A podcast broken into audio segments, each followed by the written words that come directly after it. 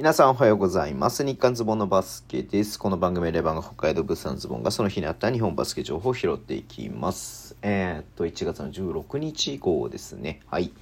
えー、っと、いろいろありましたね。まずは、えー、っと、広島ドラゴンフライズにね、所属していた青木、え選手が仙台 89ers へ移籍ということで、えーね、今日午前中にリリースがありました。うん。まあね、一応対談、え双方合意の上対談で、えっとね、先として仙台という形になってると思うんですけれども、まあ GM のね、えっとあの、コメントを見る限り、えっとまあ、えっと広島の中で、まあ中村拓人君だったりとか、はい、えーね、まあこう新しい選手が入ってきた中で、ちょっとプレータイムがね、なかなか、えー勝ち取れなくなったところで、まあ青木選手のね、まあ状況を考えると、えーキャリアを考えると、まあね、仙台は、えー今ね、えっ、と、鍋翔さんが、鍋翔さんじゃない、鍋翔さんがね、はい、えーちょっとね、欠場してるってこともあって、まあ、ポイントガードが足りないっていう状況を考えたらね、仙台に移籍するのが、まあ、ベストではないかとえいう形で移籍したという形なんで、まあ、あんまりね、こう、珍しいパターンだなっていうふうに思ったんですよね。日本人選手が、えっ、と、元所属のチームと、ね、その移籍先のチームと相談した上でね、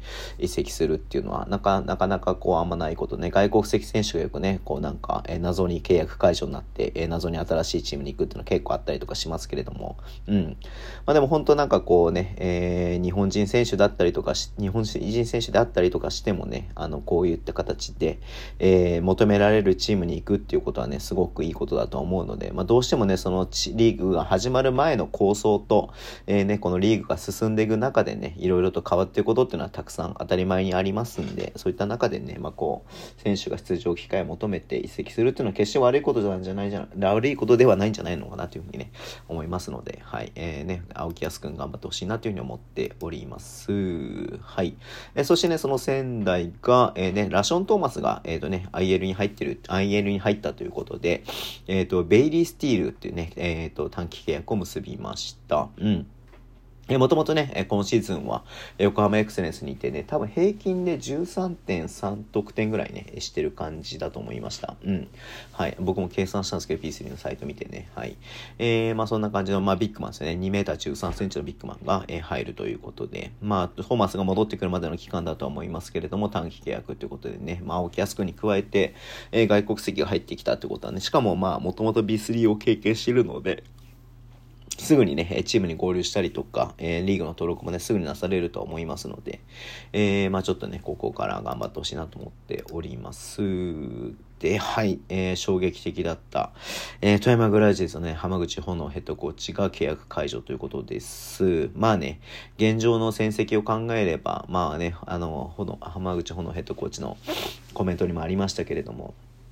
まあ自分の責任ですみたいな感じでありましたけれどもね。うん。まあでも、あのー実際まあね、昨シーズンとその前もさ CS 出たりとかね、あのーまあある程度経営しっかりと、えー勝ててるチームを作ってきたっていうところで、まあ今シーズン本当にちょっと選手が編成がなーっていうのがあったりとかね、思うので、えっ、と、ヘッドコーチの力ではないのかなって僕は